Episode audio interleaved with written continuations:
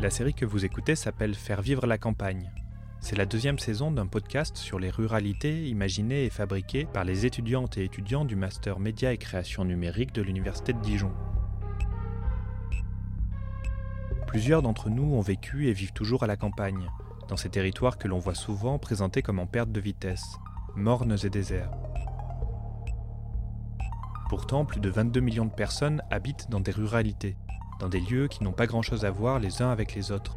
Certains se dépeuplent, d'autres attirent toujours plus de personnes. Certains sont en déclin quand d'autres sont plus dynamiques que le cœur des villes. Pour mieux comprendre ce qui fait vivre la campagne, nous sommes allés à Courtiron, à Savigny-les-Beaunes, à Théounette, à Mirbeau-sur-Bèze, à Touillon, à Saint-Julien, à Chaux, à Clénet, à Monceau-les-Mines, à Genlis, à Chénier, à Somberne, à Marcenay-la-Côte, à Haïnada, à Puy-sur-Saône et à Fleuret-sur-Rouge. Et nous sommes tombés sur des maisons de santé, des néo-ruraux, des associations sportives, des friches industrielles, des protecteurs de la forêt et des femmes syndicalistes. Mais tout de suite, nous nous demandons ce qu'il faut pour faire vivre un club de foot rural.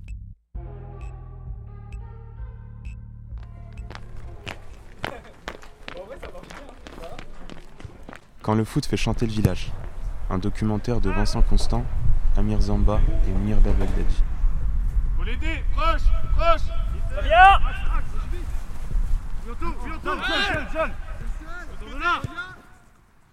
La peinture blanche des poteaux de but est écaillée. Elle laisse apparaître le gris métallique. Les filets sont détendus, abîmés. Sur le terrain, l'herbe laisse place à quelques trous. Devant les buts, la terre domine l'espace. Elle est marquée par les nombreux pas des gardiens. Au sud, les premières maisons du village de Chénier sont seulement à une cinquantaine de mètres. De nombreux arbres encerclent les bâtisses au toit rouge. 500 personnes habitent ce bourg situé à 20 km de Dijon. Pourtant, un jour de match de Coupe de France, il y avait plus de spectateurs que de villageois.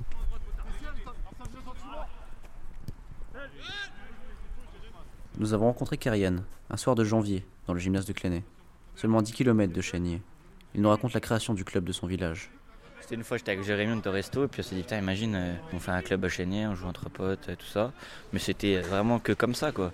Et puis moi, je travaillais un petit enfin, je dans le milieu du foot, je travaillais au district de Côte d'Or de foot. Et donc, du coup, un jour, je me faisais chier, et je me suis dit, j'ai regardé un petit peu comment il fallait faire pour créer un club. Et euh, du coup, j'en ai parlé un petit peu après. Et en rigolant au début, on disait Ouais, vas-y, on fait ça et tout. Oh, c'est stylé de faire un club. Hein. Et puis petit à petit, bah, pas, c'est venu comme ça. J'ai dit Vas-y, viens, on essaye, on voit. De base, c'était une idée un peu, euh, tu vois, abstraite. Jérémy Collomb, capitaine de l'équipe. Le but, on trouvait ça juste marrant. C'est devenu vraiment vrai le jour où on a signé en fait les papiers euh, le 2 janvier, je crois, on a fait ça le 2 janvier le jour où on a signé vraiment les papiers pour créer l'assaut et tout, là je me suis dit ouais, on va vraiment le faire, là ça va se faire et tout. Et après quand on a commencé à faire les travaux, c'est là aussi où on s'est dit ah ouais, là ça prend de l'ampleur, quand on a commencé à créer le terrain. Je crois l'un des moments qui m'a le plus marqué, c'est quand on a mis le deuxième cage avec les poteaux de corner et que là on a vu le terrain parce qu'avant il n'y avait rien. Là je me suis dit ah ouais, là il va y avoir un vrai truc, quand on va jouer ici, il va se passer quelque chose. Dans le village de Haute-Marne où j'ai grandi, il n'y avait plus de club de football. Le terrain est toujours là, mais il est vide dépossédé de quelque chose que je ne peux qu'imaginer. Mon grand-père a tout construit. Il a transformé le champ en terrain et préfabriqué en vestiaire.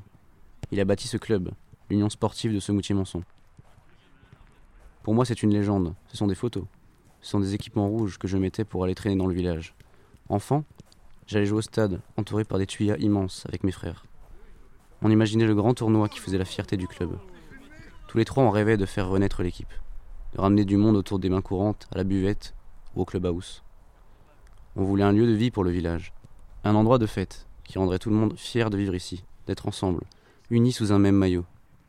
Ce rêve ne m'a jamais quitté, mais créer et faire vivre une association sportive est un engagement lourd. Mon grand-père passait ses journées au foot. Il s'occupait des jeunes le matin, des plus grands l'après-midi. Il était le premier arrivé aux aurores et le dernier à partir, tard le soir. J'ai jamais forcément rêvé de ça parce que pour moi c'était mais inimaginable de faire un club un jour à Chénier, surtout en plus avec euh, tous les potes. Donc euh, c'est vrai que c'est un peu un rêve. Après, c'est un rêve auquel j'avais pas pensé forcément, mais même dans mes scénarios les plus fous, avant de m'endormir, j'avais pas pensé à ça, je pense. Donc, euh, En fait, le truc ouf, c'est de se dire que nous, on jouait là depuis tout petit. Sur, en fait, il y avait un petit terrain en gravier derrière et nous, on a connu ça voilà, de, depuis qu'on était petit, on jouait là. Et se dire qu'un jour, il y aurait un match ici avec autant de personnes, c'était impossible à prévoir. Donc c'était grave bien. Pareil, c'était une fierté. Moi, il y avait toute ma famille et tout. Donc c'était bien. Ils étaient fiers de voir un peu ce qu'on avait fait, les maillots, tout ça. C'était cool. Le premier match qu'on a gagné un peu sur un scénario de, malade au péno, en faisant 3-3, on mène, il mène, on remène. Enfin, c'était, c'était incroyable. Hein. Il y avait 400 spectateurs. J'étais à deux doigts de tomber dans les pommes pendant la séance de péno. Donc euh, je pense que c'était un des plus beaux jours de ma vie ce jour-là. Quoi. Donc, euh... Vous n'avez rien lâché, vous avez dominé, vous êtes revenu dans le match, vous êtes battu de A à Z. Vous avez porté vos putains de couilles sur les pénaux, feu l'a porté ses putains de couilles sur les pénaux. Vous savez quoi les gars? 3, Moi je les ai fait 1, 2, 3. les deux premiers matchs qu'on a fait, enfin le deuxième match surtout, l'arbitre qui est venu nous arbitrer, il nous a, il nous a laissé un petit message à la fin de, enfin, le, soir du, match, on va dire. Il a dit que ça faisait 20 ans qu'il arbitrait, il avait, il avait jamais arbitré avec autant de monde autour du terrain. C'était pour lui, c'était le match de sa vie, que qu'il avait adoré bah, la mentalité, l'état d'esprit, l'accueil qu'on lui avait réservé. Donc euh, pour un club qui commence comme nous, c'était, euh, important d'avoir un soutien comme ça. Il a fait, euh, il a fait une petite brève au district pour, bah, nous, mettre en avant et pour dire que voilà, il a dit on était un petit club qui allait devenir grand. Une des figures du bénévolat chez moi, c'était Guillaume. La cinquantaine, frère du coach et le mécano du village. Pour nous, c'était l'adjoint. Malgré la place que son boulot prenait au quotidien, il était présent tous les week-ends pour les matchs. On le voyait courir le long de la touche, le jean taché par l'huile de la vidange qu'il avait pu faire avant. Je pense que c'était un peu son moment de pause. Toujours à nous reprocher les petits retards, il faisait tout avec le sourire. Ça représentait vraiment l'importance qu'il accordait. Malgré les contraintes, il avait toujours du temps pour le club. C'est payant, euh, Brigitte, ou pas Non. Ah, merci, c'est gentil. Bah, de toute façon, je ne sais même pas comment vous auriez fait. Vous n'aviez pas la caisse, elle était dans ma bagnole. Non, bah, moi, je suis pas d'accord. Ah, j'ai dit à Kiki, je suis déjà venue tout préparer. Euh cet après-midi, ce matin nous, on s'est dit, ben, alors tous les dimanches, ils vont être au match. Euh, du coup, eux, ils vont se voir tous entre eux. Et puis nous, on va faire quoi en attendant quoi? Flavie et Aurélie Mial, bénévoles au club. Et du coup, on, Keren avait besoin de bénévoles, euh, le président. Donc nous, on s'est dit, ben, volontairement, on a dit, ben, on va mettre en place ça. Et puis chacun, petit à petit, a trouvé un peu euh, ses marques. Et puis en fait, au final, quand ça s'est créé, je pense que tout le monde avait envie de mettre son petit truc en disant, ben, moi, je m'occupe de ça, moi, je peux faire la compta, moi, je m'occupe des courses et tout. Et du coup, tout le monde s'est mis un peu euh, son rôle euh, à chacun et ce qui l'arrangeait le plus. du coup, ça a super bien collé. Les joueurs aussi sont très euh, reconnaissants de tout ce qu'on fait et ils nous aident au quotidien. Par exemple, on va faire des grosses courses, ben, on, a besoin d'aide, ça va être pour décharger machin, ou alors quand ils voient qu'on a beaucoup de monde à la buvette, ben, les remplaçants ils vont venir filer un coup de main aussi. Donc c'est vraiment pas une corvée pour nous, au contraire. Et justement, ça permet de faire vivre le club et on voit bien qu'à la fin des matchs, tout le monde est content, tout le monde sourit, tout le monde nous remercie. Donc vraiment, on le fait avec plaisir ça nous plaît et en soi ça nous occupe. Euh, ben bon, ça va, ça va demander un soir dans la semaine d'aller faire des grosses courses pour le match du dimanche quand on reçoit à domicile, mais je veux dire c'est pas du tout une corvée pour nous et en plus ça nous permet aussi nous de nous retrouver, de, maintenir aussi cette cohésion qu'on a dans notre groupe d'amis, donc euh, jusqu'à ce que nos chemins se séparent, mais euh, pour l'instant c'est pas prévu, on reste dans les parages, donc pourquoi pas continuer quoi, voilà. Et en plus, ils assurent sur le terrain, donc. ouais, pour l'instant, ils gagnent, donc ça, va. on est tranquille. Ils vont refaire la salle, nous repeindre les vestiaires. Ah Et on a le coach 11 qui a demandé un synthétique. Alors, bah, un synthétique à Savigny-les-Bonnes, ce serait pas con. Oui, hein. mais. Ah bah, c'est... Depuis fin septembre, on n'avait pas de terrain pour s'entraîner. Elliot Jans, entraîneur. Mais ouais, c'est la galère. On a un peu de sous euh, grâce aux buvettes, euh, puis un peu les dons des sponsors, etc. Mais il n'y a, pas, y a, pas, y a pas pour euh, refaire les infrastructures du terrain, etc un, un, club comme nous ne pourra pas se permettre. Quoi. Si on n'a pas d'aide, tout ça, c'est pas possible. J'ai des éclairages, c'est entre 30 et 50 000 euros. Et puis c'est l'éclairage euh, bas de gamme. C'est vraiment histoire de dire. Donc je vois, on verra bien. On va voir comment ça avance. Peut-être que si le club perdure, on aura peut-être plus de sponsors, des trucs comme ça. Au départ, quand on a monté le projet, donc j'ai fait un budget prévisionnel, parce qu'il a fallu quand même aller euh, euh, présenter le projet à la mairie pour qu'ils acceptent de nous prêter les installations, tout ça. On n'avait pas le droit d'utiliser le terrain euh, comme ça. Donc on a monté un projet et de base, le budget que j'avais, enfin ce que j'avais budgété, c'était à peu près 6 000 euros pour, pour l'année. là, à l'heure actuelle, on est au mois de janvier, on a déjà eu 20 000 euros. Je pense pas qu'il sera aussi élevé tous les ans parce que là, du coup, les premiers matchs, quand on avait beaucoup, beaucoup de monde, on a fait pas mal d'argent sur la buvette. Euh, et, voilà, après, il y avait pas mal de dépenses aussi. Du coup, il a fallu euh, acheter une main courante, euh, tout le matériel, faire les travaux. Ça nous a coûté cher. Donc, heureusement qu'on a eu ces recettes de buvette et ces, cette boutique et, les sponsoring. Il faut se déplacer, il faut avoir des équipements, il faut avoir un terrain, il faut avoir du matos, les ballons, les coupelles, tout ça, on se rend pas compte, mais ça coûte super cher. D'où l'intérêt de trouver des sponsors donc ça, on a eu la chance d'en avoir pas mal quand même. Des locaux, un peu moins locaux. Mais ouais, je trouve que c'est compliqué. Hein. franchement, sincèrement, c'est un peu... Ça revient à peu près pareil que monter sa boîte, son entreprise au final. Hein. C'est du temps, de l'argent et de la motivation. Ça, on peut pas dire que c'est un peu différent. Hein. Mais moi, dans mon souvenir, le synthé était flingué ici. Mais celui-là aussi était horrible. Mais ils l'ont changé. Ah, les gars, venez deux minutes. Ces grands terrains en herbe que je vois dans les campagnes françaises ont quelque chose d'étrange. Quand je vois le temps et l'énergie que certains mettent à faire vivre ces équipes de foot, cela me rappelle la simplicité des moyens que nous avions. Je me demande donc ce qu'il y a de commun entre ce que j'ai vécu en jouant au foot dans les rues de Rabat et ce que vivent ces habitants des villages de Côte d'Or en jouant dans ces équipes. Enfant, je me souviens comment je refusais d'aller voir ma grand-mère le week-end, alors que je l'aimais tant. Je préférais rester dans mon quartier pour jouer au foot. Rien ne me tentait plus que d'enfiler le maillot de l'équipe nationale de Marouane Chamak et mes chaussures pour aller quelques mètres devant chez moi, où se trouve notre propre terrain. Le terrain était un sol goudronné, quatre pierres pour mettre en place les poteaux, et un ballon. Pas d'herbe, pas de ligne blanche, pas de vestiaire, ni de poteaux à la peinture écaillée. Sur les toits tout autour, il y avait des ballons partout, de toutes sortes et de toutes couleurs. La plupart étaient ceux de Mehdi, le proprio du ballon ou bien moule ballon comme on dit en Derija. Après des années, on a inauguré des terrains synthétiques dans le quartier. Nous étions tous, les anciens combattants joueurs, sûrement heureux d'avoir ces nouvelles infrastructures. Mais au fur et à mesure, j'ai senti que nous étions plus heureux de jouer sur le goudron que sur une pouleuse synthétique bien tracée. Oh Oui, oui, oui, Vas-y, vas-y Tu avances J'ai un père qui est très très foot, ultra foot. Alors euh, lui, il n'était pas pour le club, à vrai dire, si je dois être honnête, tu vois. Mais euh, plus ça va, plus il s'y met un peu. Donc euh, cool, il va s'y faire au bout d'un moment. Puisque je jouais avant à Selonget. Et il a, je pense, jamais raté un match.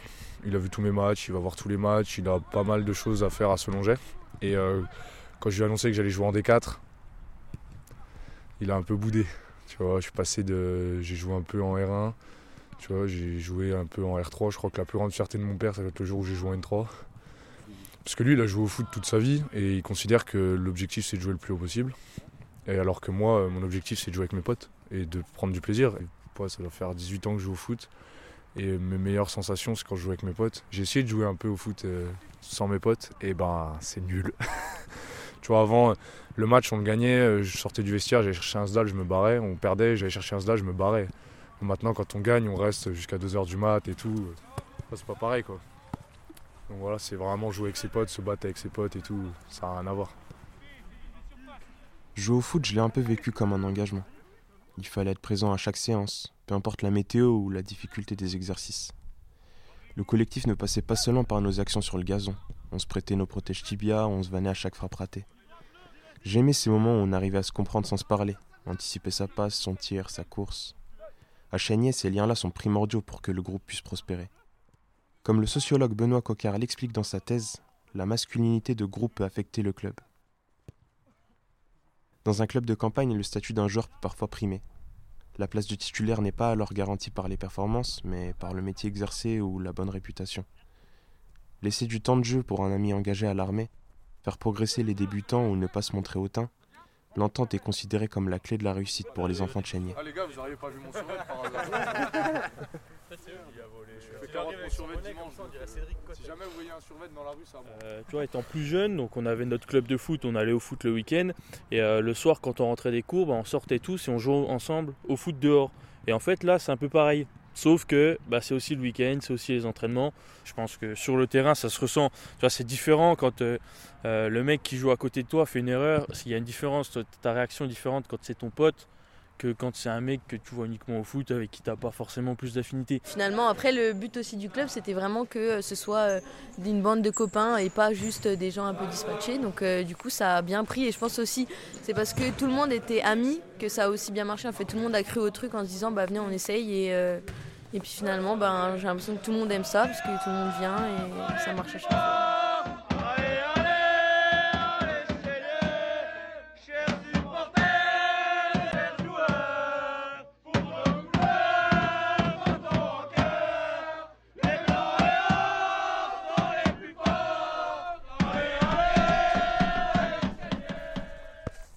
Généralement, il n'y avait pas un temps précis pour nos matchs. Nous jouions jusqu'à ce que nous soyons fatigués. Sauf pendant les nuits du mois sacré Ramadan. C'était comme les nuits de la Ligue des Champions pour nous. Nous avions l'habitude d'organiser un tournoi auquel participaient pas moins de 10 équipes. Chaque équipe étant composée de trois joueurs. Nous jouions toujours la nuit après les prières de Tarawih à la mosquée. Chacun de nous faisait de son mieux dans ses matchs. L'ambiance était très enthousiaste, comme si c'était un match professionnel. Je me souviens du monde qui encerclait la rue pour nous regarder, et comment Aziz jouait le rôle du commentateur et réagissait avec sa voix cassée après chaque geste technique au but, tout en imitant les fameux commentateurs arabes. La rue était si bruyante qu'on entendait toujours les voisins se plaindre. Même si je jouais dans les minimes d'une équipe locale à Rabat, pour moi, le fait de gagner le tournoi du Ramadan dans mon quartier deux fois d'affilée reste incomparable. Même euh, des gens du village qui d'habitude viennent pas en fait surtout ça aussi c'est que ça fait vivre vraiment les villages aux alentours et tout. Euh, il y a plein de gens de Chénier du village qui se voient pas.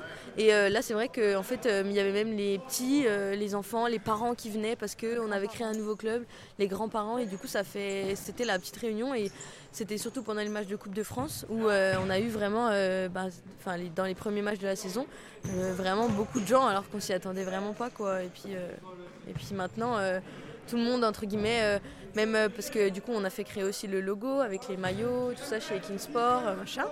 Et c'est vrai que les gens nous demandaient, oh, nous aussi, on aimerait avoir des équipements. du coup, il a créé la boutique en ligne, enfin, plein de trucs où de base, on n'avait pas du tout pensé à ça. Et en fait, en fait derrière, ça a plu. du coup, à chaque fois, dans les années qui actuelles et qui arrivent, la tendance est plus à la fusion des petits clubs pour faire un gros club qu'à la création de nouveaux clubs. Euh, après, nous, on arrive à avoir autant de, autant de bénévoles, autant de, dirigeants, parce qu'on a fait euh, tout ce qu'on vient de dire. Euh, on a créé un engouement avec, avec des beaux maillots, avec les réseaux sociaux, avec le, en parler, être, faire quelque chose de différent, avoir une bonne de tout ça. Euh, et, voilà, après, euh, c'est sûr que dans les, dans les petits villages où il n'y a pas beaucoup d'habitants, moi je le vois, on, est, on a quand même des, points négatifs et des limites. Il faut avoir des jeunes, il faut avoir des arbitres, il y a pas mal de contraintes par la Fédé, donc euh, il faut beaucoup d'investissement. J'espère que nous, on arrivera à, avoir cet investissement, enfin je n'en doute pas vraiment, mais c'est quand même pas, facile, il faut, rester motivé en fait. Et dans les campagnes, c'est on va dire, vieillissant. Il y a moins enfin, je trouve qu'il y a moins de jeunes dans les campagnes euh, qu'avant. Donc euh, c'est peut-être ça qui manque un petit peu. Et, nous, on a la chance d'être jeunes et d'habiter dans le coin, donc euh, on en profite. C'est plutôt une fierté, en vrai. Tu vois, c'est réussir à faire quelque chose de nouveau, un peu, dans le coin, alors qu'il n'y avait plus grand-chose depuis pas mal d'années. Et qu'en plus, on prend du plaisir, c'est top. Enfin, le dimanche, euh, il n'y a pas tout le village qui est là, hein, mais euh, la vingtaine de personnes, vingt, trentaine de personnes du village qui sont là, euh, ils sont à fond derrière nous. je pense que ouais, quand, le vendredi soir ils finissent leur semaine du boulot, ils se disent Ah bah tiens, ce week-end il y a match à Chénier, on va passer un bon dimanche. Quoi. Ils ont, ça les occupe, ça leur fait plaisir de venir au stade, ils prennent du plaisir. Donc nous, si ça peut être utile et agréable pour nous et puis agréable aussi pour les gens du village, c'est c'est top quoi. Donc, euh,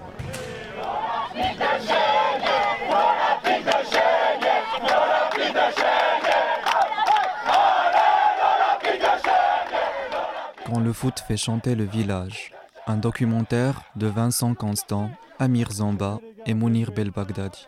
Merci à Kyrian, Jérémy, Elliot et tous les membres de l'Olympique de Chénier.